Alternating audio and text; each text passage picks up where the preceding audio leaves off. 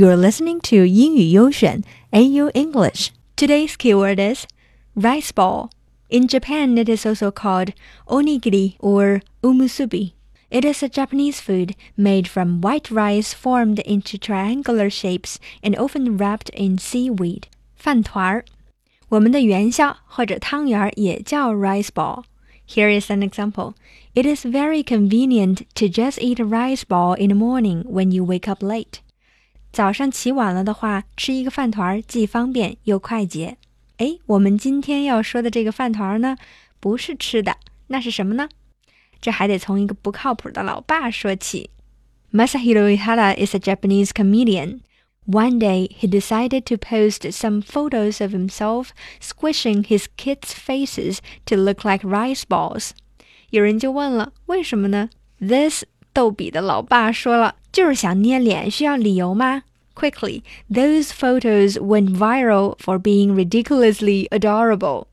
一大批网友被萌得不要不要的。其中有一位说：“Oh, babies, their chubby little faces bring so much joy to everyone around them. When the babies themselves are not screaming or crying, of course.” 还有很多人向这个逗比的老爸请教饭团脸制作方法。 于是，for the first time, he reviewed it in a short video. 这段魔性的视频，我会告诉你我看了十几遍吗？It is so cute. The look on that baby's face is so amazing and ridiculously adorable.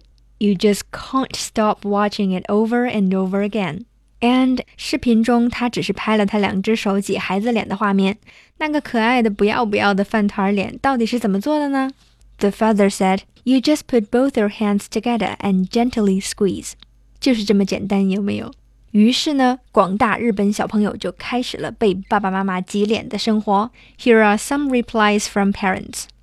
I give it a go and got a perfect rice ball first try. So cute. I was surprised the baby didn't hate it. Far from it, he laughed and loved it. 没有孩子的同学们不用担心。If you don't have children, why not turn your friends and family into rice balls instead? And don't forget to share the pictures with us. 这么治愈、这么可爱、这么魔性的照片和视频，到我们的微信上就能看到啦。Search for AU English, A Y O English to find more pictures of this ridiculously adorable rice ball baby. 我继续看饭团宝宝去啦。See you next time.